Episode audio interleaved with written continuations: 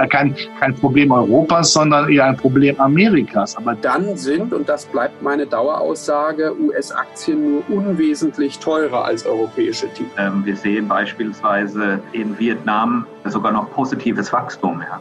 Insbesondere an die Wahlen in den USA, die natürlich auch für die eine oder andere Überraschung. Wir sind ja nach wie vor von Banken. Wir selber investieren nicht direkt in Unternehmen. Also wir sind kein Private Equity Investor, der wirklich in Direktbeteiligung reingeht.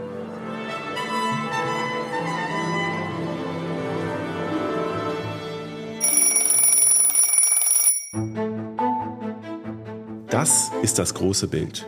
Der gemeinsame Podcast des Private Banking Magazin und ETA Family Office. Mein Name ist Christian Hammes und ich führe auch dieses Gespräch aus meiner Perspektive als Family Officer, Beirat und Treasurer. Und ich heiße Sie ganz herzlich willkommen. Bevor wir uns auch in dieser Folge wieder mit den Kapitalmärkten beschäftigen, ist mir folgender Hinweis wichtig. Die Gespräche, die ich in diesem Podcast führe, sind zum einen ohne jegliche Gewähr und zum anderen keine Anlageberatung.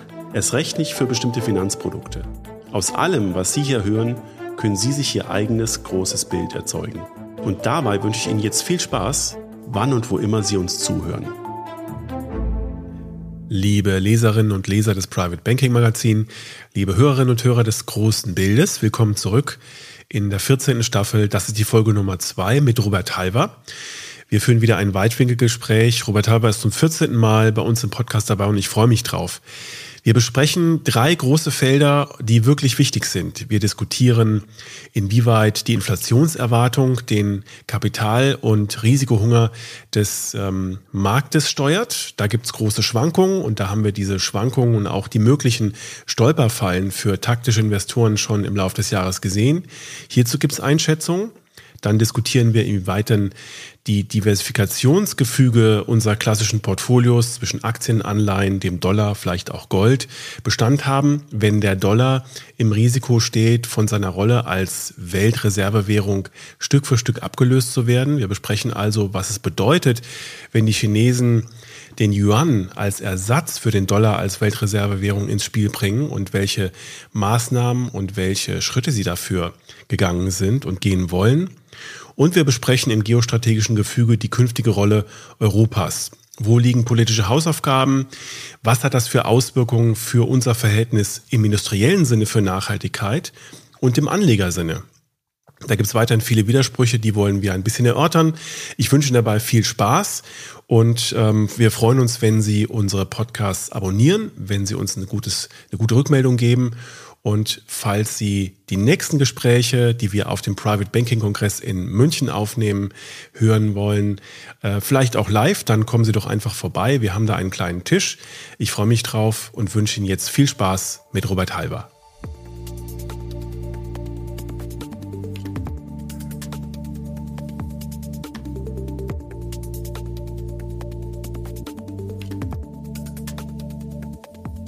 Und zum 14. Mal begrüße ich Robert Halver von der Baderbank äh, herzlich im großen Bild. Herr äh, Halver, herzlich willkommen. Ja, Hammes, danke für die erneute Einladung. Kommen wir gern zu Ihnen.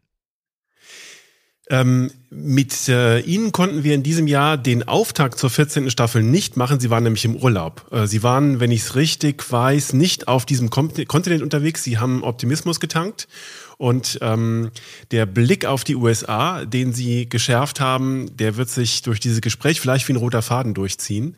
Da würde ich gerne ähm, einsteigen. Wir haben jetzt in den letzten Monaten, das ist enorm viel passiert, äh, erstmal gelernt, dass ähm, im Bankensystem auch durchaus manchmal Risse auftauchen und dann große Häuser gerettet werden müssen. Äh, wir haben aber auch gelernt, und das zieht sich wie ein roter Faden durchs Kapitalmarkt ja, dass die erwartete Inflation ähm, den Risikohunger oder, oder den Risikoappetit sehr stark äh, ähm, bewegt und dominiert. Und jetzt ist es aktuell so, dass, ich habe es schon gesagt, mit Bankenkrise eine gewisse Kredittrockenheit sich breit gemacht hat in Europa und in den USA. In, Europa, in den USA gefühlt ein bisschen schmerzhafter als in Europa, weil wir es in Europa eigentlich schon so kannten. Und gleichzeitig sind die Konjunkturaussichten ja gar nicht so richtig rosig. Ähm, ich habe gerade nochmal nachgeguckt, die Rezessionswahrscheinlichkeit in den USA für in zwölf Monaten wird bei 65 Prozent taxiert mit einem Wachstum von 0,8 Prozent. Also kann gut sein, dass wir da drunter fallen. Ähm, das hieß ja, dass die Amerikaner vor uns in die Rezession gehen. In Europa sieht es ein bisschen besser aus. 1,0 Prozent Wachstum im nächsten Jahr erwartet mit 45 Prozent ähm, Rezessionswahrscheinlichkeit. Ist das jetzt im Prinzip das perfekte Szenario für eine deflationäre Entwicklung? Und wenn wir so wenig Kredite nehmen und so wenig Kredite bekommen und das Wachstum zurückgeht, schütteln wir dann das Inflationsthema erfolgreich ab?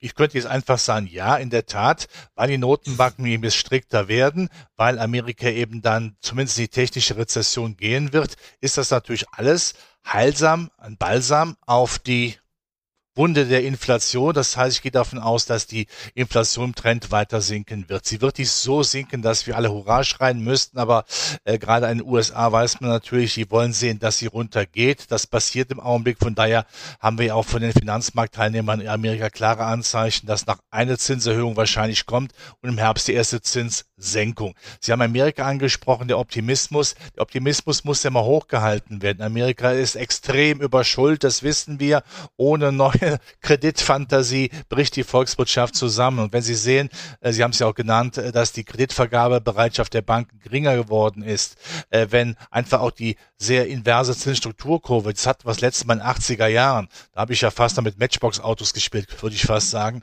ähm, dass dadurch, dass sich unbedingt ein Treiber ist, für mehr Kredite zu geben, dann ist hier wirklich dann Achtung angesagt. das könnte eine Wirtschaft dann mehr längerfristig, wenn wir so weitermachen, sehr strikt für die Notenbank, viel stärker in die Rezession führen. Das will natürlich überhaupt keiner. Von daher bessert sich dann da äh, definitiv dann die Aussichten. Und wenn jetzt die Rezession immer so als, als Schreckensgemälde an die Wand gemalt wird, also die Vergangenheit lehrt, der entscheidende Faktor für die Märkte, das sind die Zinsen. Und wenn die Zinsangst geht, dann wird der Aktienmarkt weiterhin kommen. Das heißt jetzt nicht, dass wir hier im Schweinsgalopp weiter nach oben gehen. Es war ja bisher eine sehr gute äh, Saison, eine gute Zeit Anfang des Jahres, aber ich glaube, das Schlimmste haben wir durch. Im Augenblick will er nicht nach oben weg, aber so runtergeprügelt werden will er auch nicht, der Aktienmarkt. Es ist in unseren Gesprächen so ein Running Gag, dass wir immer wieder darüber sprechen, dass am Jahresanfang Europa viel stärker gesehen wird und dann am Ende des Tages die Amerikaner doch ähm, einen besseren Aktienmarkt haben, das bessere Wachstum haben. Jetzt aktuell äh, sieht es tatsächlich so aus, als wären die Europa, vielleicht auch, weil sie eine größere Erholungsbewegung aus dem äh, letzten Jahr, das ja sehr schwierig war, auch mit dem äh, Angriffskrieg in der Ukraine, ähm, die Nase vorn haben. Also dieses Jahr wirklich die, die Überraschung für Europa? Ja, keine Überraschung, es war eigentlich relativ klar. Wenn die Chinesen aufmachen, das war ja schon im letzten Jahr zumindest von der Fantasie ein großes Thema, auch wenn sie es erst später gemacht haben. Klar, wenn alles zusammengebrochen ist, auch in Europa, was Zyklik, was Zyklik heißt, zyklische Aktien, konjunktursensible Aktien aufgrund Corona, dann die Lieferengpässe, dann äh, dieser Strom, Strom vor allem Gaspreisschock, dass da gar nichts mehr geht, dass die Gewinne einbrechen. Und dann kommen zwei Dinge. Das kleinere, die kleinere Sache, obwohl sie auch hilft, Energie Sicherheit, zumindest von der Menge ist ja da. Aber wenn China aufmacht und wir sehen ja mit welcher Freude die Chinesen ja vor kurzem noch eingespeist wurden, jetzt wieder die Restaurants stürmen, Autos kaufen, also Geld ausgeben wollen, Lebensqualität wieder auch für sich gewinnen wollen. Das kommt natürlich früher später, das sehen wir auch äh, dann auch deutschen Zyklikern, europäischen, weltweiten Zyklikern so gut. Und da die aber vor allen Dingen bei uns sind, haben wir eben diesen super Lauf gehabt, dass ein DAX ja besser läuft als ein S&P 500. Ja, das ist ganz klar. Nur wir müssen ja weiterschauen. Wenn die Amerikaner wirklich mit Zinssenkungsfantasie auftrumpfen werden, äh, dann heißt das eben auch Fantasie für ihren Aktienmarkt, speziell dann im Hightech-Sektor. Sie haben auch Zyklika, aber der Hightech-Sektor kann dann profi äh, profitieren. Und dann wird wieder sicherlich auch Geld äh, von Europa auch stärker wieder nach Amerika äh, gehen. Wir haben ja auch in Europa ein paar hausgemachte Probleme, müssen wir ja nicht abendfüllend besprechen. Und bekomme ich wieder Bluthochdruck. Ich habe meine Tabletten vergessen. Im Übrigen, äh, also von daher äh, muss man äh, das etwas äh, lockerer sehen, aber dann kommt Amerika auch wieder zurück. Immer wenn Amerika kleingeredet worden ist, das wissen wir beide haben es, kam es am Ende wieder kräftig nach oben hinaus. Ja, ich glaube in der Tat, das ist so die, die Frage, die mir auch ähm, ganz wenige Gesprächspartner hier im großen Bild beantworten können, ähm, wie die langfristige Perspektive in Europa aussieht, wenn wir tatsächlich weiterhin höhere Energiepreise haben, wenn wir schwieriger an Rohstoffe kommen, wenn wir demografisch ähm, Nachteil gegenüber Amerika haben. Und Sie haben das im letzten Gespräch schon sehr plastisch geschildert, dass die ähm, äh, die Angebote aus den USA für, für europäische Unternehmen, ihre Fertigung in die USA zu verlegen, ja weiterhin total interessant sind, dann glaube ich, reden wir hier von einem begrenzten zeitlichen Phänomen, was die Europäer vielleicht stärker aus diesem Krisenjahr 2022 zurückkommen. Aber was äh, Sie haben auch China genannt und das finde ich äh, wirklich total spannend. Wir haben in China mal kurz diese Reopening-Euphorie, wie das oft genannt wird, ähm, gesehen und da hat auch der asiatische Aktienmarkt darauf reagiert, insbesondere auch der chinesische. Aber der legt jetzt gerade auch irgendwie eine Pause ein. Also dass die Chinesen wirklich so viel konsumieren und dass da jetzt die Wirtschaft wieder aufmacht, das konnten sie nur für ein paar Wochen am chinesischen Aktienmarkt ähm, ablesen. Und ich stelle mir die Frage, warum ist das eigentlich so? Also ähm, haben dann sozusagen die anderen politischen und geopolitischen Äußerungen der chinesischen Regierung wieder den Appetitzyklus, den, den Appetithunger auf ähm, chinesische Aktien für nicht-chinesische Investoren verdorben? Ja, wir haben zwar eine Öffnung, Sie sagen das äh, für China, wovon aber dann Europa, die Zykliker vielleicht indirekt mehr profitieren als das Land selbst, weil das Land befindet sich ja in einem Wettbewerb, kriegsähnlichen Zustand, jetzt nicht mit militärischen, aber wirtschaftstechnologischen äh, Mitteln geführten Kriegauseinandersetzungen mit Amerika. Amerika schnürt ja den Chinesen im Augenblick, versucht den Chinesen ja äh, die Blutzufuhr abzuschnüren, was Chips angeht. Da wird ja mit harten Bandagen gekämpft. Äh, China macht ja gemeinsame Sache mit äh, seinem Freund äh, Putin, ja, und das gefällt natürlich grundsätzlich auch nicht. Und man weiß natürlich nie, äh, wenn es dem großen Vorsitzenden China der KP äh, einfällt, dann wieder zuzumachen, dann kann das passieren. Das ist ja keine Demokratie. Das ist ja, de facto ist ja eine Einparteienherrschaft, beziehungsweise eine Ein-Personenherrschaft, weil ja äh, Herr Xi Jinping sich ja mit äh, Personen umgibt, die nicht unbedingt renitent sind, um es mal vorsichtig auszudrücken. Das sind immer gewisse Risiken. Da kann es sein, oder ist es so, dass die Anleger weltweit eher dann die Originale nehmen, das nehmen, was man, was verlässlicher ist, also Amerika und Europa? Also wir brauch, bräuchten schon eine gewisse friedliche Koexistenz wieder mit Amerika und China. Das wird auch längerfristig kommen, weil die beiden brauchen sich schon. Dass man sich auch mal wehtut, ist auch klar, aber äh, vielleicht haben auch die Amerikaner und Europäer zu lange geschlafen und die Chinesen davonlaufen lassen, dem Motto, lass die mal machen, solange die unsere Kuckucksuhren und unsere Püppchen und äh, Spielzeuge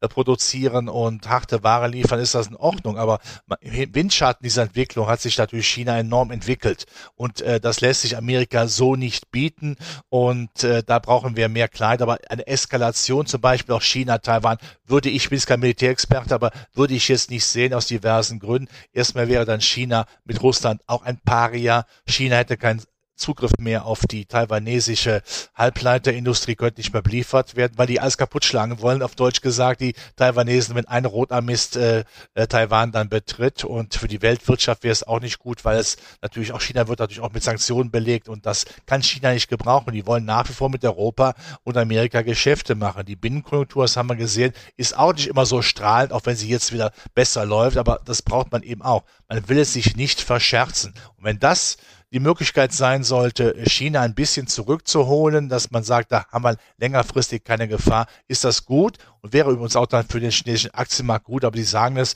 Depotbeimischung, mehr ist es nicht. Wenn ich an Emerging Markets denke, dann würde ich eher Indonesien mal nehmen oder Mexiko, auf der anderen Seite äh, äh, der Welt sozusagen, weil die davon profitieren, dass die Amerikaner jetzt viel auch der Produktion von äh, China äh, nach Mexiko vor die eigene Tür holen. Und Europa muss natürlich dann überlegen, was machen wir denn hier?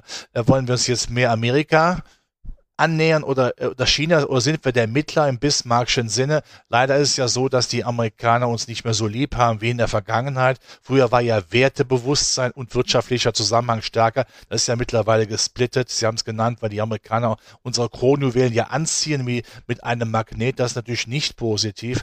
Da ist nur die Lösung, dass Europa einen eigenen Auftritt hat, aber wir wissen, wie schwer das ist, sich gegenüber den Großkopferten in Asien und Amerika zu beweisen. Und da sind wir schon mitten auf dem geopolitischen Glatteis, über das so mancher Politiker die letzten äh, Wochen auch geschlittert ist und schlittern musste. Ähm, ich äh, will noch mal ähm, zwei andere Punkte aufgreifen, die Sie genannt haben, um dann wieder auf das Glatteis zurückzukommen. Nämlich Sie haben ähm, beschrieben, dass in der Tat die Kommunikation der chinesischen äh, Parteiführung oder von Xi Jinping ein bisschen erratisch wirkt. Das letzte Mal, als wir gesprochen haben, haben wir festgestellt, dass das, was auf diesem großen Parteitag kommuniziert worden ist, im Prinzip fast komplett abgeräumt worden ist. Auch geopolitisch hat man sich ähm, den USA gegenüber wieder sehr offen gezeigt. Das ist mittlerweile wieder umgekippt und das können Sie auch, ich sage es immer wieder, sehr gut nachlesen, wenn Sie mal auf die englischsprachigen Ausgaben der verschiedenen ähm, Zeitungen gehen in China, wie hässlich die äh, Karikaturen oder wie amerikafeindlich die Karikaturen sind oder dann eben auch mal nicht. Ähm, aktuell herrscht da wieder Eiszeit und äh, die europäische Politik muss damit ja irgendwie umgehen. Sie haben es gesagt.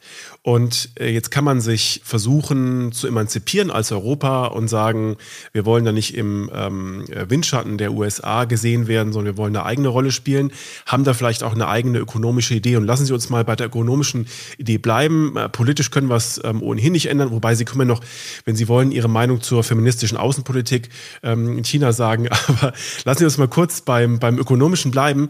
Ähm, wenn wir ähm, unsere Abhängigkeit von China, die ja eine völlig andere ist als die der USA ist, äh, betrachten, dann äh, müssen wir da ja eigentlich eigene Wege gehen. Und sind ja irgendwie hin und her gerissen äh, zwischen sozusagen unserem Umgang ähm, auf der moralischen und nicht freiheitlichen Ebene und dem, was wir wirtschaftlich in China eigentlich für Abhängigkeiten geschaffen haben für unsere deutschen Unternehmen, aber vielleicht auch viele andere europäischen Unternehmen. Was macht man da? Wie geht man damit am besten um? Ja, also vor allen Dingen sollten wir diese Moralpolitik unterlassen. Es ist kindisch, ich sage das sehr klar darf mich gerne kritisieren, aber ich habe die Bilder ja noch im Kopf, als unsere Außenministerin bei ihrem Amtskollegen in Peking gewesen ist. In Peking, das ist eine, einer, der da durch harte Schulung hingekommen ist, der mit allen Wassern gewaschen ist. Und wir kommen hier mit Moralpolitik, Sie nannten es, oder Sie haben es auch feministische Außenpolitik, vielleicht gibt es zunächst auch die vegane Außenpolitik.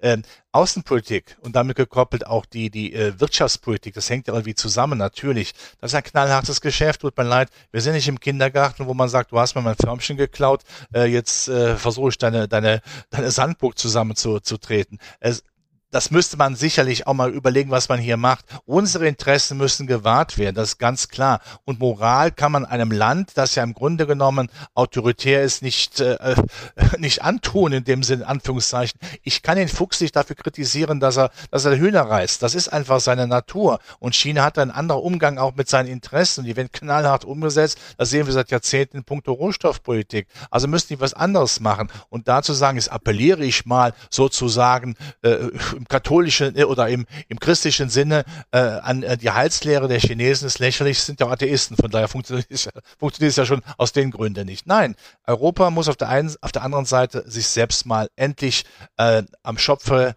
aus der aus der Asche ziehen, ja, und das ist so verdammt schwer. Wir versuchen das immer mit Staatswirtschaft, wir versuchen das immer, indem wir Dinge einfach mit Verboten versuchen, die richtige Richtung zu drücken. Das funktioniert aber nicht, weil die Alternative Amerika mit Marktwirtschaft für Unternehmen in Deutschland immer attraktiver wird.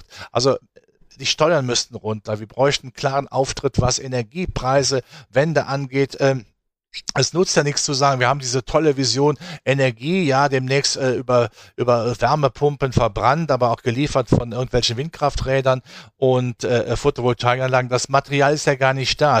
Es fehlt ja alles dafür, das Material, die, die Arbeit, äh, die Arbeitskräfte, die es aufbauen. Das ist ja alles nur Utopie. Man muss ja auch endlich mal umsetzen. Und dass wir auch zum Beispiel im Übergang, da machen wir so viel mit kaputt jetzt, dass wir sagen, die Atomkraft, die fahren wir runter, Nehmen aber gerne französischen Atomstrom. Klar, ist ja auch sehr logisch. Nein, das ist Heuchelei. Das versteht keiner mehr. Solange der Energiesektor, Energieversorgung als ein ganz klarer, eine ganz klare Bedingung, um hier überhaupt zu produzieren. Wenn das so schwammig ist, wenn man nicht weiß, wie das geht, und ich gehe davon aus, dass wir demnächst die Energiepreise subventionieren müssen, äh, mit Unternehmen hier überhaupt in, äh, investieren, aber wir werden nicht die Amerikaner schlagen, die mit einem Drittel der Strompreise einhergehen, dann haben wir hier ein echtes Problem. Und dann haut uns unsere Intelligenz ja, die wir nach wie vor im Aktienmarkt haben, bei, bei mittelständischen Wirtschaft, bei der mittelständischen Wirtschaft nach wie vor haben, dann hauen die uns ab nach Amerika. Das ist der Wirtschaft Wirtschaftsstandort schwieriger. Und wo sind wir denn in Europa, wenn Deutschland mal, der, der, dieser, dieser Koloss, dieser frühere wankt?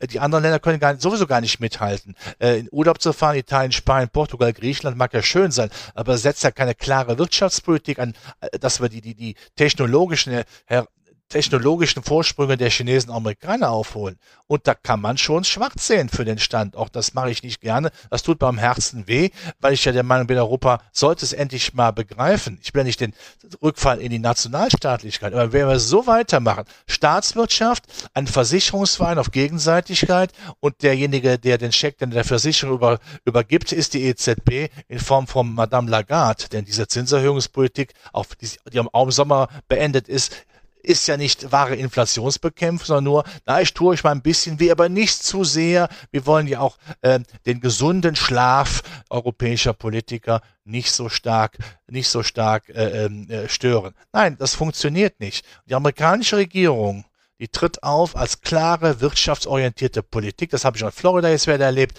Ganz klar, da will man nach vorne, will man die Zukunft gewinnen, auch im Hightech-Sektor, im Klimaschutzbereich. Und dieser Wille, dieser Biss fehlt uns. Und die Politiker liefern den nicht, die nur an Utopie denken. Ja, nochmal, Klimaschutz ist sowas von wichtig, aber im Übergang mit Atomkraft, mit billiger Energie machen wir alles kaputt, weil die Jahre keiner mehr machen, warten möchte. Wenn die Unternehmen einmal weggehen, sind sie weg. Beispiel England. Maggie Thatcher, was hat, hat Maggie Thatcher gemacht? Am besten noch Dienstleistung, Finanzindustrie. Als dann die Finanzkrise gekommen ist, konnten wir in Deutschland sagen, unsere Industrie ist hart und da können wir immer noch Wohlstandspotenzial daraus gewinnen. Das konnten die Briten nicht machen. Der Wohlstand ist dann äh, weg gewesen, abgesehen von der Oberschicht, ja. Und wenn mhm. nochmal unsere Industrie einmal abhaut, die kommen nicht zurück. Warum denn? Wenn Amerika billiger ist in allen Bereichen, Arbeitskosten, Strom, die Infrastruktur ist besser, die Steuern, warum soll ich denn zurückkommen, wenn ich drüben bin und mir wirklich da der rote Teppich ausgelegt wird und, das sage ich auch, das Wort Sozialismus in Amerika nicht fällt, Planwirtschaft, Staatswirtschaft, bafui. Anreize ja, damit die Marktwirtschaft laufen kann. Aber wir meinen, wir könnten die Welt, die Unternehmen, die Menschen zu ihrem Glück zwingen. Das hat man schon mal in der französischen Revolution versucht. Ne? Zum Glück zwingen. Wer dazu nicht bereit war, hatte dann eine Rasur zu befürchten äh, mit Buchstaben G. Ich meine nicht Gillette, sondern die Guillotine.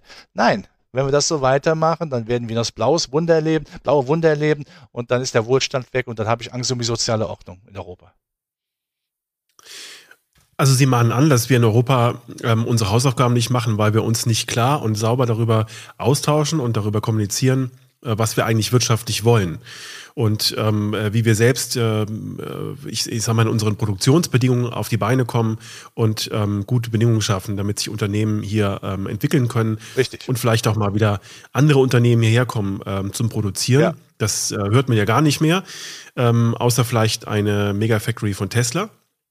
Aber ähm, letztlich bleibt ja so die Frage, wenn Sie jetzt Bundeskanzler wären, Sie würden ins Bundeskanzleramt einladen und Sie hätten große Konzernchefs aus der Automobilwirtschaft da, vielleicht aus der Chemiewirtschaft, die sich sehr abhängig von China gemacht haben. Was sagen Sie denen? Also ähm, das ist ja wirklich ein, ein, ganz schmaler Grad. Ähm, einerseits produzieren die hier nicht, weil es natürlich in China viel günstiger ist, weil da aber auch der Markt ist, weil sie dort auch Know-how hintransferiert haben, das dort jetzt auch genutzt wird von chinesischen Firmen. Ähm, würden Sie empfehlen, also Leute, guckt doch mal, dass ihr wieder mehr in den USA verkauft oder mehr in Europa? Oder ist das, ist das weiterhin gesund, dass man so stark in China exponiert ist als deutsches Unternehmen? Werden China lange nicht ersetzen können. Mit den Arbeitskosten können wir nicht mithalten. Überlegen Sie mal im Augenblick die Tarif. Äh, Auseinandersetzungen. Man würde jetzt äh, seitens der Gewerkschaften äh, und Arbeitgeber sagen, passt mal auf, wir halbieren mal ihre, eure Löhne, damit wir mithalten können. Das wird nicht funktionieren. Also bleibt nur eben der eine Ausweg eben äh, brutal auf Hightech-Rationalisierung zu setzen. Das muss man aber auch wollen. Die Grundbedingungen sind aber nicht da. Die Infrastruktur fehlt, die Netzqualitäten fehlen, Energiesicherheit ist nicht gegeben. All das ist ja klar. Ich kenne Unternehmen, die sagen, alleine die Frage der Energiesicherheit, wir haben es eben angesprochen, die ist so schwammig, da komme ich schon nicht, weil wer soll ich hier eine riesen Firma hinbauen, auf einmal habe ich ein Brownout, wird mir das Ding abgeschaltet für eine gewisse Zeit, das Risiko gehe ich nicht ein. Über Dienstleistungen kann man reden, aber der Industriekern der Harte, das ist eben nicht der Fall. Und die Hightech-Leute, die Guten, die gehen nach Amerika, die gehen weniger nach China, weil das ist ein bisschen, ja, ist ihnen ein bisschen makaber. Die gehen eben nach Amerika, die werden auch abgesogen, die kommen auch nicht wieder, weil sie viel besser verdienen. Und übrigens, die in, die indischen Mitarbeiter, die wir haben wollen, die Hightech-affin sind, die kommen auch nicht nach Deutschland, die gehen nach Amerika, da verdienen sie das Doppelte, zahlen die, die Hälfte an Steuern und bekommen eine Wohnung. Warum sollen die nach Deutschland kommen? So bekloppt kann keiner sein, auf Deutsch gesagt. So, und das sind die Dinge, an denen müsste man arbeiten. Dazu bräuchte man eine dramatische Strukturreform. Die will man der Bevölkerung aber nicht mehr antun, äh, weil man die Bevölkerung an Staatswirtschaft, an die milden Gaben des Staates gewöhnt. Ähm, ich sage immer wieder, wir sind nicht faul, aber wir werden immer mehr zur Faulheit erzogen, wenn der Staat meint, er wird alles richtig machen. Das ist ganz klar der Weg in die Einbahnstraße an die Wand. Das umzukehren wird immer schwieriger, weil wir auch mittlerweile eine europäische Gesetzgebung haben. Wir könnten ja als Deutschland gar nicht allein sein, das drehen wir jetzt alles um. Das müssen wir uns alles genehmigen lassen. Ja, das ist ja der Punkt. Aber Europa soll dann zumindest sagen, wir versuchen diesen Binnenmarkt so stark zu machen, ja, ähm, dass wir etwas unabhängiger werden. Natürlich müssen wir weiter mit China Geschäfte machen, weiter äh, mit Amerika. Aber wenn wir uns selbst schmücken, ich sag mal wie die Braut, ja, wie eine Braut, äh, dann ist auch die Mitgift entsprechend groß. Die anderen sagen, ja, mit dem machen wir gerne Geschäfte, weil die Wirtschaft wächst, die haben Kaufkraft und so weiter. Aber wenn wir schon die an Inkredenzien äh, sparen und äh, brutal quasi mit, mit den Schalter umlegen und von heute auf morgen äh, die Klimawende äh, schaffen wollen, was gar nicht funktioniert, wie gesagt, weil das Material fehlt, die Arbeitskräfte, dann haben wir eben ein Problem. Pragmatismus ist wichtig und was man eben nicht vergessen darf, ich zitiere ja gerne auch, auch bei Ihnen Ludwig Erhard, Wirtschaftspsychologie, das ist sowas von wichtig die berühmte Möhre dem Esel vor die Schnauze halten und nicht sagen, die Christe nicht, nein, Feierabend, du speck mal bitte ja. ab, ja. Nein, Wohlstand, Wirtschaftswachstum ist für die Menschen auch wichtig, damit sie erkennen, aha, da passiert ja was Richtiges. Klimaschutz hat sofort dann Akzeptanz, ja, wenn äh, wenn man äh, wenn man weiß, da kann man auch äh, Wirtschaftswachstum draus ziehen, dann ist das klar. Aber bitte nicht ideologisch und das sage ich ihm auch. Nur festkleben ist nicht die Lösung unseres Problems. Ja, das muss man sehr klar sagen. Ich glaube, da stimmen, stimmen sehr viele Leute zu, dass es jetzt äh, keine Lösung ist. Aber äh, wo wir gerade bei Nachhaltigkeit sind, ähm, ein, ein, ganz spannendes Thema. Äh, wir ähm, ja, erleben gerade so ein paar Veränderungen in ähm, der deutschen Regulierung. Ob dadurch industrielle Impulse geschafft werden, und das ist ja letzten Endes unser Thema, was machen wir denn als Anleger aus der ganzen Situation und wo suchen wir uns Unternehmen mit ihren Sitz- und Produktionsstätten ähm, die uns gefallen und an die wir glauben. Ähm, da haben wir sicherlich äh, eine große Aufgabe global vor uns, um die Welt nachhaltiger umzubauen. Und ich würde mal behaupten, dass das letzte Jahr, aber auch dieses Jahr kein richtig nachhaltigkeitsfreundliches Jahr war für alle, die sich in ihrem Portfolio schon sehr nachhaltig aufgestellt haben. Ich sag's von der, aus der Perspektive der Institutionellen. Die mussten es in vielen Stellen machen und haben dann eben keine Rohstoffe im Portfolio gehabt und keine Waffen und finden das wahrscheinlich auch so richtig, weil ihre Aufsichtsgremien das so wollten. Privatpersonen dagegen fragen sich, puh, also wenn wir die Welt nachhaltiger umbauen, dann brauchen wir ja Rohstoffe. Und dazu gibt es ja verschiedene Studien, die sagen, dass sich der Rohstoffbedarf irgendwie bis hin zu versechsfachen wird. Also es werden wirklich ähm, äh, viele Rohstoffe gebraucht und ähm, äh, die, die den industriellen Umbau ähm, äh, überhaupt erst ermöglichen. Wie machen wir das denn, wenn wir sozusagen ähm, bestimmte Industrien äh, vom Kapital abschneiden, auch vom nachhaltig investierten Kapital abschneiden? Also indem Rohstoffunternehmen, äh, Minenbetreiber aus dem Nachhaltigkeitskonzept oder Gerüst rausfallen. Ähm, ist das nicht ein großer Widerspruch? Und wie erleben Sie das? Also mit Blick auf das Thema Nachhaltigkeit. Ich meine, äh, da gibt's ja von den Banken und von der BaFin jetzt viele Vorgaben und viele Umsetzungswege. Meine Beobachtung ist, die Privatpersonen, Family Offices, haben momentan wirklich ganz wenig Appetit darauf, weil sie einfach sehen, dass Geld, ähm, so wie es aktuell jetzt konzipiert ist, falsch allokiert wird. Ganz klar. Und dazu also, kommt ja noch die Ebene, wenn ich es kurz ergänzen darf, dass wir alle sehen, dass geopolitisch mehr Schärfe entsteht. Und ähm, so wie wir in, in Frankreich oder in Europa offiziell Atomkraft als nachhaltig einordnen, weil es die Franzosen durchgesetzt haben, könnte man genauso gut sagen, es ist für Europa und die Demokratie in Europa nachhaltig, dass man sich schützt, auch geopolitisch, indem man äh, Panzer baut, die man irgendwie an die Grenze stellt. Also da weiß ich ja selber nicht, was jetzt, was jetzt richtig, was falsch ist, aber irgendwo sind doch da die Argumentationsketten total widersprüchlich und auch nicht wirklich klar und sauber.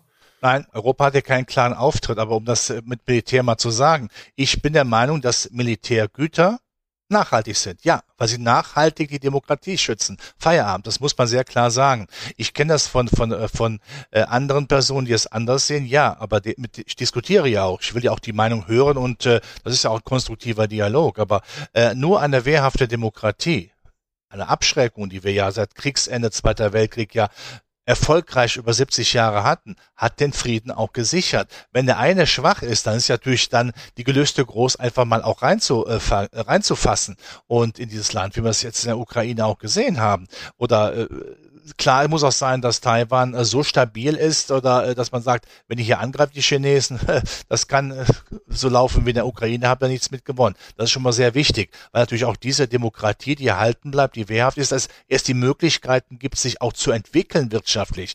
Das Thema Rohstoffe, das Sie ansprechen, ja, die Chinesen, äh, die sichern sich das. Amerika hat selbst Rohstoffe im Land, könnte es nur doch äh, Fracking machen.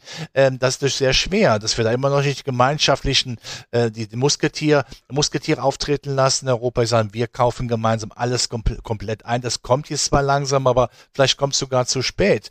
Ähm, und äh, ESG, äh, also diese Nachhaltigkeitsanlagen, die müssen umgesetzt werden. Und wenn man, wenn man die Performance sieht, dass die laufen ja nicht besonders gut, weil das Thema vielleicht auch im Augenblick nicht so, so klar ist, da gibt's vielleicht, hat man eher Hightech oder die Zykliker, das sollte aber umgesetzt werden, aber da sind wir über, über den Punkt eben, dass wir sagen, sagen der Klimaschutz, die alternativen Energien, das ist eine neue Quelle des Wirtschaftswachstums, was wir in Deutschland immer noch nicht begreifen, obwohl wir die Unternehmen haben. Aber ohne Moos nichts los, sagt man in geldlichen Dingen und ohne Rohstoffe, die wir dafür brauchen, äh, die, die teuer sind, die schwer zu beschaffen sind, haben wir natürlich ein Problem. Und bevor man sowas aufbaut, brauche ich auch Energie. Das Grundproblem ist ja mich ja auch, wie, wie kriegen wir die, die, die Strom, diese gewaltigen Strommengen und auch natürlich die Rohstoffmengen dann nach Europa, um hier zu produzieren. Da wird's, scheitert es ja schon dran. Und das ist mein Vorwurf an die Politik, Querstrich Wirtschaftspolitik. Ich kann wunderbare Vorgaben machen. Wie setze ich sie denn um? Ich kann mir auch wünschen, haben es auszusehen wie Brad Pitt und 100 Millionen auf dem Konto zu haben. Wie setze ich das denn um? Ähm, da überlege ich mal, wie ich Ihnen dazu vielleicht einen Rat geben kann, Herr Alber. Aber ähm, das, was Sie beschrieben haben, gibt es ja auch als Parallele zwischen unserer Regulierung der BaFin und den Banken äh, bei der Umsetzung der Nachhaltigkeit. Denn ich habe so den, den Eindruck, und das wird immer wieder auch so gesagt von Bankenseite, die BaFin äh, sagte, jetzt macht mal und wir schärfen das dann nachher ein und sagen konkreter, was wir wollen. Und so fremdeln eigentlich alle, die das Thema noch nicht seit 200 Jahren machen, wobei ja äh, die meisten Banken sagen, seit 200 Jahren sind wir vollständig Nachhaltigkeit, äh, nachhaltig, wie das alle von uns heute wollen. Aber ähm, die äh, Banken fremdeln damit, ihre Kunden fremdeln damit und so haben wir momentan ähm, überhaupt gar keine Annäherung da. Und Sie sagten es auch richtig, ähm, natürlich Rohstoffe, Energie, auch Rüstung, alles, was die letzten Monate wirklich wichtig war, ähm, äh, klammert man sich dann aus und ähm, partizipiert nicht an den Entwicklungen. Ähm, das ist vielleicht auch ein eher ein äh, schlechter Weg. Aber wo wir gerade bei diesen ähm, Themen sind, möchte noch einmal den äh, Blick auf den ähm, Dollar richten und auf das Geopolitische, was damit verbunden ist. Wenn Sie so ein Portfolio konstruieren und wenn Sie ähm, bewusst äh, nicht alles in einen Korb legen. Ich weiß, Sie sind kein großer Liebhaber von Anleihen, aber es gibt ja viele Institutionen und viele Anleger, die müssen Anleihen kaufen. Ähm, die, äh, wenn man an Stiftungen denken und andere ähm, konservative Altersvorsorgestöcke, dann hat sich ja in der Vergangenheit gelohnt, Aktien und Anleihen nebeneinander zu legen, weil sie sich eben ähm, möglichst dekorreliert voneinander entwickelt haben und weil sie äh, sich damit im Vermögen diversifizieren konnten. So, das ist jetzt durch diesen Zinsschock und durch die Inflation, die Bekämpfung der Inflation erstmal ausgesetzt. Dann blieb noch der Dollar. Der Dollar hat ähm, im letzten Jahr stark dazu gewonnen. Ähm, über das Gesamtjahr gesehen, das ist jetzt in diesem Jahr ein bisschen anders. Und ein großer gefährdender Faktor für diese Entwicklung des Dollar ist jetzt nicht nur, wenn man überlegt, warum der Dollar aktuell so schwach ist, dass die Amerikaner vielleicht wieder früher als die Europäer die Zinsen senken werden und die Zinsschere wieder zusammengeht zwischen Europa und den USA und die Zinsen vielleicht auch wieder früher eine kleine Rezession sehen werden als die Europäer. Ein anderer Faktor, der für eine Dollarschwäche sorgen könnte, vielleicht rein psychologisch zunächst mal, ist die Tatsache, dass die Chinesen auf dem ähm, geopolitischen Tablett ähm, Bündnisse äh, herstellen, ähm, die zum Teil sehr überraschend sind, wie beispielsweise zwischen Saudi-Arabien und dem Iran. Und man möchte dort solche Staaten unterhaken, um ähm, sie gemeinsam dazu zu bewegen, künftig Rohstoffe und Öllieferungen außerhalb des Dollarraums zu faktorieren und ähm, unter einer BRICS Development Bank zu faktorieren, außerhalb des SWIFT-Systems, außerhalb des Dollarraums, vielleicht auf Yuan-Basis. Und das ist etwas, was äh, durchaus öffentlich kommuniziert wird. Ähm, wir haben es äh, vor diesem Gespräch schon kurz so thematisiert. Investmentbanken schreiben dazu relativ wenig. Die ähm, Ökonomen, die sich dazu äußern, sagen meistens, das mag psychologisch eine Wirkung haben. Bis das mal soweit ist, ähm, wird es dauern. Aber heute gab es bei Bloomberg eine große Umfrage, in der äh, beschrieben worden ist, dass tatsächlich in den USA fast die Hälfte der Dollarbeobachter glauben, dass äh, die aktuelle Dollarschwäche auch darauf zurückzuführen ist. Wie können wir das denn einordnen, wenn tatsächlich diese De-Dollarisierung auf diesem Globus Schritt für Schritt vorangeführt wird. Das wird ja nicht ähm, äh, über zwei Jahre gehen, das wird schon dauern, bis da so eine Ersatzwährung ähm, äh, etabliert wird. Wir Europäer haben es auch mal versucht. Ähm, die Amerikaner haben uns aber freundlich gesagt, lass das mal lieber. Also ihr zahlt bitte kein Öl mit Euro. Ähm, danke, dass ihr da äh, auf uns hört und dann ähm, ist auch wieder alles gut. Das wird jetzt äh, mit China nicht der Fall sein. Wie ordnen Sie das ein? Ist das erstmal nur Getöse? Ist das nur Psychologie? Ähm, Dauert es wirklich Jahrzehnte, bis das irgendwie realwirtschaftlich wirksam wird? Oder haben wir wirklich einen großen Gamechanger, eine, einen großen Umbruch, der alles verändert? Lass mich noch zwei Sätze zu Anleihen sagen. Ich bin kein Anleihefreund im Sinne von Staatsanleihen, das sage ich sehr klar. Klar, aber eine Unternehmensanleihe, in Amerika oder in Europa, da hätte ich schon größeres Interesse dran, definitiv, weil ähm, da sehe ich ja mehr Rendite übrigens nach, nicht nach Inflation, aber äh, mehr, zumindest nach mehr Realverzinsung oder weniger negative Realverzinsung als bei Staatspapieren. Jetzt zum Dollar. Na klar, ich, ähm, was natürlich vielen Staaten wie China oder auch Brasilien, Saudi-Arabien, Russland so ein Dorn im Auge ist natürlich, dass Amerika über den Status Weltleitwährung natürlich immer unangreifbar ist. Wenn wir tanken gehen, geben wir Amerika ungewollt Kredit wenn Amerika nicht mehr Weltleitwährung hätte, hätte es größte Probleme, größte Probleme finanzieller Art. Aber ist auszustrecken. Jetzt kommen wir hier relativ zügig zu einem neuen Weltfinanzsystem, wo es zumindest eine zweite Weltleitwährung gibt, in dem Falle der, der Yuan. Man muss ja eins sagen, wenn das der Fall sein sollte, was sind die Bedingungen? Der Yuan müsste frei konvertierbar sein. Er müsste, würde dann dramatisch aufwerten, natürlich dramatisch aufwerten. Im Augenblick hält der Peking den Daumen drauf, vor allen Dingen auf die, die äh, Dollar- und Yuan-Relation, damit der Yuan eben nicht so stark wird. Dann wäre auch der Export natürlich behindert. Ähm, das will man auch nicht unbedingt gerne in China haben. Herr äh, Xi Jinping ist ja ein Kontrollfreak, er würde es auch gerne im Währungsbereich genauso haben. Natürlich ist die Gelüste da, dass man sagt, äh, bei einer gewissen Zweiteilung der Welt, dass man äh, sich da zusammentut. Aber die Frage ist, würden die Saudis denn zum Beispiel oder die Brasilianer denn die eine Abhängigkeit gegen die andere eintauschen wollen. Äh, ich bin mir sicher, dass der eine oder andere, äh, der jetzt äh, nach einer zweiten oder ergänzenden Leitwährung der Welt ruft, äh, wenn man ihn mal auskitzeln würde oder mal äh, befragen würde, äh, entre nous unter vier Augen, dass er sagt, na ja, äh, vielleicht lieber von Amerika äh, fest gedrückt als von China einmal leicht äh, gewirkt, ja. Ähm, das ist auch ganz klar. Und äh, nehmen wir mal, machen wir ein Beispiel auch mal. Nehmen wir mal einen brasilianischen Zuckerrohrproduzenten oder Kaffeeproduzenten. Äh, wenn der nach China verkauft, wäre es vielleicht ad hoc ja klar, warum soll ich eine Umweg über Dollar gehen? Dann mache ich direkt real gegen Yuan. Bumm.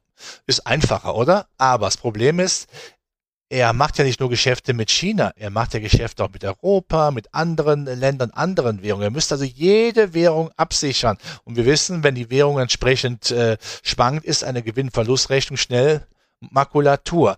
Da hilft es natürlich, wenn alle in Dollar fakturieren, dann brauche ich nur eine große Währung abzusichern, die auch so groß ist, dass die Volatilität geringer ist. Dann ist das angenehmer, als wenn ich zig Währungen machen muss. Das wäre ja wie das äh, babylonische Sprachgewirr. Äh, Längerfristig glaube ich aber schon, dass es sicherlich, ähm, dass sich da ein Warenkorb wieder etablieren könnte. Aber ich glaube nicht, dass man Interesse hat von einem äh, Dollar wirklich Abstand zu nehmen. Die Europäer nicht. Sie haben es gesagt, die haben es ja auch durchaus mal versucht, aber man hat ganz andere Aufgaben, wenn man Weltleitwährung ist. Und das will man so äh, dann auch nicht haben. So dass ich sage, ich sehe noch lange nicht, ich sehe noch lange nicht, dass der die Weltleitwährung äh, Dollar äh, vergeht. Und äh, im Augenblick hat Amerika kapiert, dass sie den Chinesen auf diversen Feldern Paroli bieten äh, müssen das wird noch wichtig. Und die Brasilianer, die für der Haustür im Grunde genommen Amerikas liegen, die Saudis, die nach für Öl nach Amerika verkaufen. Amerika hat auch Waffen, so ist das eben nicht. Äh, und äh, diese friedliche Koexistenz, die wir eben angesprochen haben, ich glaube, die wird es auch wieder in Zukunft geben, weil diese abrupten Schocks will niemand haben. Und nochmal, China will weiter Geschäfte mit Europa und Amerika machen.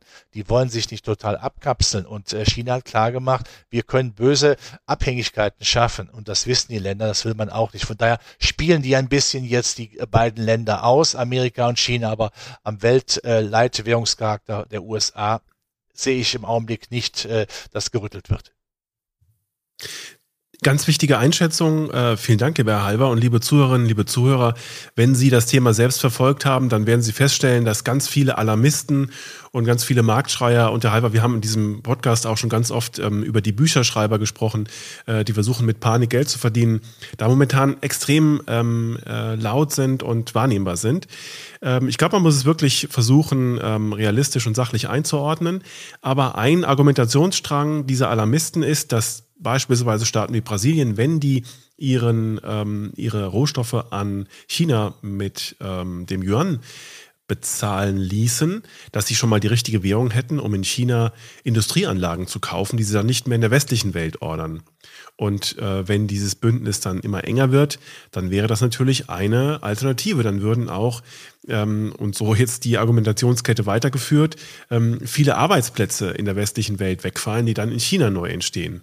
Ist das realistisch, dass sozusagen bei der Spaltung der zwei Industrieräume, BRICS Plus versus westliche Welt, dann tatsächlich auch der Handel zwischen diesen beiden Kontinentalplatten ähm, Stück für Stück abnimmt und man sich auf Industriesysteme einnormt, die entweder westlich oder östlich geprägt sind? Also Brasilien, bleiben bei dem Beispiel oder ich könnte andere Länder nehmen, äh, die werden sich nicht äh, jetzt sehr einseitig Richtung China orientieren und doch zu investieren zum Beispiel. Also die Chinesen haben es überhaupt nicht gerne, wenn ihr in ihr Land investiert. Wenn man es macht, dann bitte nur mit einer ganz klaren und knallharten Mehrheit der Chinesen. Ob das interessant ist, das für die Brasilianer, weiß ich auch nicht. Lula de Silva mag nicht der größte Freund Amerikas sein, aber er macht auch gerne Geschäfte mit Amerika. Die brauchen die Rohstoffe auch. Und das ist ja ganz klar. Amerika wird natürlich sagen, wenn ihr meint, ihr müsstet immer starke Geschäfte mit China machen, ja, wir können auch, wir können euch auch wehtun. Also das wird man aber nicht machen. Ich denke, abgesehen von dieser, auf dieser emotionalen Ebene und Herr das Silva ist ja nun ein sehr, äh, äh, ist ja sehr emotionsstark. Ähm, wenn aber seine Wirtschaftsfachleute sagen, jetzt mal halblang, wir machen mit beiden Geschäften, das ist auch vollkommen okay. Übrigens macht Amerika, wird auch Amerika weiter äh, Geschäfte mit China machen und umgekehrt. Ja, das ist vollkommen in Ordnung. Und äh, es mag jetzt vielleicht äh, äh vielleicht was Neues sein im Sinne, dass da jetzt wirklich eine, eine sehr potente Wirtschaftskraft ja entsteht, die auch jetzt Weltmachtpolitik betreibt, äh, die Chinesen nämlich. Aber äh, diese Zweiteilung, das wird schwierig zu machen sein. Das wird wirklich schwierig zu machen sein. Und äh, das ist, glaube ich, die, die Erfahrung auf der Seidenstraße. Da sind ja sehr viele Stinke auf die Chinesen, weil die Abhängigkeiten sehr groß geworden sind mit billigen Krediten, die dann nachher eben dann umgemünzt werden nach dem Motto Vogel frisst oder stirbt das lässt man sich so dann auch nicht gefallen. Und das ist, glaube ich, auch so, das ist dann der einzige kleine positive Punkt aus dem Ukraine-Krieg, der ansonsten katastrophal ist. Das will ich in keinster Weise schön, aber man hat gemerkt, autoritäre Systeme, äh, die arbeiten mit harten Bandagen und die muss man aushalten. Ähm, und Brasilien zum Beispiel, bleiben wir dem Land, kann auch wieder irgendwann einen Regierungswechsel haben und da sieht die Sache wieder anders aus. Also friedliche Koexistenz erst zum dritten Mal ist, glaube ich, das, das Motiv für die unsere Weltkultur und das ist auch gut so. Konkurrenz auch mal mit harten Bandagen, aber im Grunde genommen keine Eskalation zulassen und das nochmal zum Dollar. Ähm, die Bürde einer Weltleitwährung zu tragen, da muss man schon Herkules heißen. Ich glaube nicht, dass, dass, dass China dazu im Augenblick in der Lage ist. Und um den Kreis nochmal zu schließen zu dem, was wir gesagt haben, vielleicht ergibt sich aus dieser ähm, Entwicklung auch wieder eine eigene Rolle für Europa, ähm, dass wir beide uns das wünschen würden. Das haben wir, glaube ich, in diesem Gespräch äh, hinreichend erläutert und erzählt. Ähm, wenn wir mal den Gesamtbogen schließen und ähm, nochmal überlegen, was liegt jetzt vor uns, eine leichte Verschnupfung, äh, so wie bei mir aktuell in den USA, eine leichte Rezession, ähm, von der wir wissen, mit der wir rechnen, die vielleicht auch für den Aktienmarkt gar nicht unbedingt so richtig wehtun muss. Ähm, das alles äh, zusammen mit der Kredittrockenheit, die sicherlich bekämpft werden muss in Europa wie in den USA, ähm, mit klaren deflationären Tendenzen. bleibt für mich die letzte Frage, Herr Halver, ob denn das, was sich jetzt sozusagen entwickelt und was sich langsam normalisiert. Ich persönlich glaube nicht an Normalisierung, weil ich immer wieder sehe, dass Politik und Notenbanken ja doch wieder sehr stark in Dinge eingreifen und dadurch äh, vieles durcheinanderwirbeln. Also lange, gemütliche Zyklen, das war vielleicht mal. Ich glaube, da, da kommen wir nicht wieder zurück. Aber ähm, deswegen ist aktive Vermögensanlage auch so enorm wichtig und äh, deswegen bin ich kein großer Freund von passiven Investments. Aber wenn wir jetzt mal sozusagen äh, diesen Fahrplan vor uns sehen, schaffen wir es denn dann wirklich dauerhaft aus diesem höheren Inflationsumfeld in den USA und in Europa? Zwei Zahlen noch zum Schluss. In zwölf Monaten erwartet man für Europa, das sind diese Kreditausfall, äh, diese, diese Inflationsabsicherung, die momentan im Kapitalmarkt handelt, dass die Inflation in den USA bei 2,4 Prozent liegt und in Europa wieder bei 3,5 Prozent. Also eine Inflationsrate, die mit all den Problemen, die wir gerade für Europa angesprochen haben, giftig ist. Äh, wir, wir erzeugen ja gar nicht das Wachstum, um äh, mit dieser Inflation gut umgehen zu können. Schaffen wir es in beiden Regionen, die Inflation abzuschütteln oder müssen wir uns daran gewöhnen, dass die Inflation doch höher bleibt? Sie bleibt grundsätzlich höher. Das ist sogar gewünscht. Erstmal, weil äh, Inflation, die oberhalb der Zinsen liegt, der Staatsverschuldung auffrisst. Da haben wir gewaltige Investitionen zu stellen in Klimaschutz, in Militär, äh, in Infrastruktur. Wer soll die finanzieren, wenn nicht die Notenbanken? Das sorgt natürlich dann für eine gewisse Inflationierung. Wir haben höhere Energiepreise im Durchschnitt. Äh, diese Honeymoon-Situation bis 2000, Anfang 2021, billiges russisches Gas, das wird es so schnell nicht geben. Das heißt, ich bin sogar der Meinung, dass wir eigentlich für 1980 bis 2019 eine Sonderphase hatten in der Weltgeschichte der Inflation, weil da alles zusammenkam, was die Inflation da unten gehalten hat, nämlich Globalisierung, dass man Outsourcing, Lean and Mean Management, kosteneffizient zu sein, dass das jetzt nicht zwar nicht komplett zum Erliegen kommt, aber einfach jetzt nicht mehr die Potenziale hat. Und das führt dazu, dass wir eine höhere Inflation haben. Das heißt, man muss sich damit, äh, damit einfach abfinden. Das hat natürlich auch für die äh, Asset Allocation eine klare Ausrichtung. Von daher kann sich der große Freund von Staatsanleihen und von äh, Festgeldern die Inflation ist nicht zu schlagen, da verliert man mit. Da muss man schon die höheren Risikostufen Unternehmensanleihen, USA, Europa nehmen oder auch mal eine, eine italienische Staatsanleihe, sind wir ehrlich, die kann gar nicht pleite gehen, weil ja der Schutz, äh, der, der Adler, der EZB äh, drüber schwebt und nicht zulässt, dass da irgendwas passiert. Ähm, das Hoffentlich muss ich diese Aussage nicht in ein paar Jahren ausgraben, Herr Halber, um sie zu widerlegen. Äh, das können Sie gerne machen. Ich meine, äh, ich äh, sag für mich, ich bin ja auch nicht, äh, ich bin ja auch nicht äh, äh, fehlerfrei, selbstverständlich nicht, aber ich glaube nicht, dass äh, Italien von der Fahne gehen wird. So, aber Inflation bleibt also richtig ein großer äh, Faktor. Das heißt, ich muss sehen, wie komme ich da raus. Das ist für mich nach wie vor das Sachkapital. Sie sagen zwar, das Wirtschaftswachstum äh, wird es schwer haben, da mitzuhalten. Ich sage auch dagegen, es gibt immer Megathemen. Es gibt die Themen Hightech, Biochemie, es gibt äh, industrielle Revolution, die werden weiterkommen. Es wird KI natürlich zu einem großen Thema werden, äh, weil einfach KI, künstliche Intelligenz auch dafür sorgt, äh, dass ganz neue Potenziale, Effizienzmöglichkeiten entstehen und nicht nur beim Ausarbeitung äh, von irgendwelchen Referaten Referaten für die Schüler oder Liebesbriefe, die ähm, ähm, am Valentinstag geschrieben werden, sondern da gibt es ganz andere Möglichkeiten. Solange es Megathemen gibt, bin ich um die Aktienmärkte nicht besorgt. Aktien sind verbrieftes äh, Sachkapital und äh, ich würde zwar nicht platt die Aktienmärkte kaufen, ich habe ja die Hightech-Werte genannt, die ausgewählt, die Fleisch am Knochen haben, die Zykliker, ein bisschen die Schwellenländer und damit kommt man da durch. Aber die, der Inflation muss man leben, die kann man für sich arbeiten lassen. Herr Hammers, das ist auch sehr wichtig. Äh, vielleicht sollte man auch, wenn es denn, wenn es denn braucht, einen vernünftigen Kredit aufgeben, der von der Inflation auch privat aufgefressen wird. Um damit zum Beispiel mhm. etwas im Punkto Sachkapital zu finanzieren. Ähm, gab auch schon viele Stimmen hier im großen Bild, äh, die darauf hingewiesen haben, dass Aktienmärkte mit einer Inflation von drei bis vier Prozent eigentlich sehr gut klarkommen, sofern die Unternehmen in der Lage sind, ihre Preise daran anzupassen. Dass Unternehmen das können, das haben wir die letzten eineinhalb Jahre, glaube ich, ganz klar gesehen. Und insofern ähm, äh, stütze ich Ihre These da ähm, uneingeschränkt wenn die Unternehmen auch ihre Produktivität steigern können, das machen sie ja nach wie vor, mhm. ist das auch ein wichtiger Punkt. Wie gesagt, nicht jetzt platt die Aktien kaufen, sondern sensitiv schauen, äh, was ist gut, äh, wie Aschenputtel im Märchen, die Guten ins Sepöchen, die Schlechten ins Köpfchen. Da sind wir wieder beim aktiven Management, ähm, was enorm wichtig ist und äh, was sich kolossal lohnt, äh, eigentlich schon seit 2019, wie ich feststelle. Ja, ähm, dann äh, brauche ich Sie ja gar nicht mehr nach einem ähm, positiven Ausklang unseres Gesprächs zu fragen. Die Lage ist kompliziert. Äh, wir haben viele erörtert. Ich danke Ihnen ganz, ganz herzlich, Herr Halber, dass Sie das beleuchtet haben und dass Sie uns da abgeholt haben. Und ähm, am Ende des Tages ähm, bleibt ja wirklich äh, Raum für positive Entwicklungen, für eine Erholung ähm, bis es dann vielleicht, äh, um jetzt nochmal meine These in den Ring zu werfen, dann zu irgendwelchen neuen Eingriffen kommt. Ich bin gespannt, wie die aussehen, aber äh, solange sind wir, glaube ich, mal auf dem Weg der Gesundung, der Erholung und ähm, müssen, wie Sie es ganz deutlich gesagt haben, auch in Europa unsere politischen Hausaufgaben machen. Aber ich glaube, darüber werden wir dann beim nächsten Mal wieder sprechen müssen.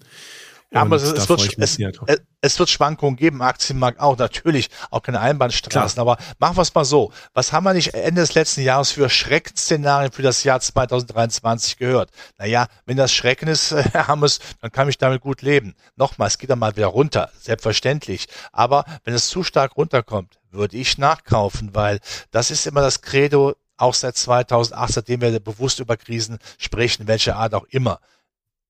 Udo Jürgens. Und immer, immer wieder geht die Sonne auf. Und äh, das, ohne dass wir ein Thema ähm, besprochen haben, aber das machen wir ähm, hoffentlich nicht äh, beim nächsten Mal, weil es wieder aufs, äh, auf die Tagesordnung kommt, nämlich ähm, äh, kleine Schwächen und Risse im Bankensystem. Wir haben über die Kredittrockenheit gesprochen, ähm, äh, wir haben äh, äh, die Silicon Valley Bank gesehen, die Credit Suisse, aber jetzt gehen wir davon aus, dass das geheilt ist und wenn es doch wieder aufs Tableau kommt, dann sprechen wir nächstes Mal drüber. Es muss Gehalt sein, weil sonst dann unser Finanzsystem vorbei ist. Also von daher wird Und da traue ich auch von Lagarde alles zu und ähm, den Amerikanern alles. auch. Insofern äh, ist, ist äh, da so ja, das beherzte Einschreiten der, Amerika der, der, der Schweizerischen Notenbank äh, war ja genau dasselbe. Das war ja quasi eine hauseigene Rettung. Ähm, mal gucken, wie glücklich die Schweizer sich damit die nächsten Wochen und Monate stellen können. Für heute, Herr Halber, ganz, ganz herzlichen Dank. Das hat großen Spaß gemacht. Ich freue mich ja. auf unser nächstes Gespräch in drei Monaten. Und ja, wir gucken mal, ob unsere, ähm, unser sanfter Erholungspfad äh, dann noch intakt ist und was dann unsere Themen sein werden. Ich freue mich drauf. Herr Hambers, danke. Alles Gute, Glück auf. Dankeschön.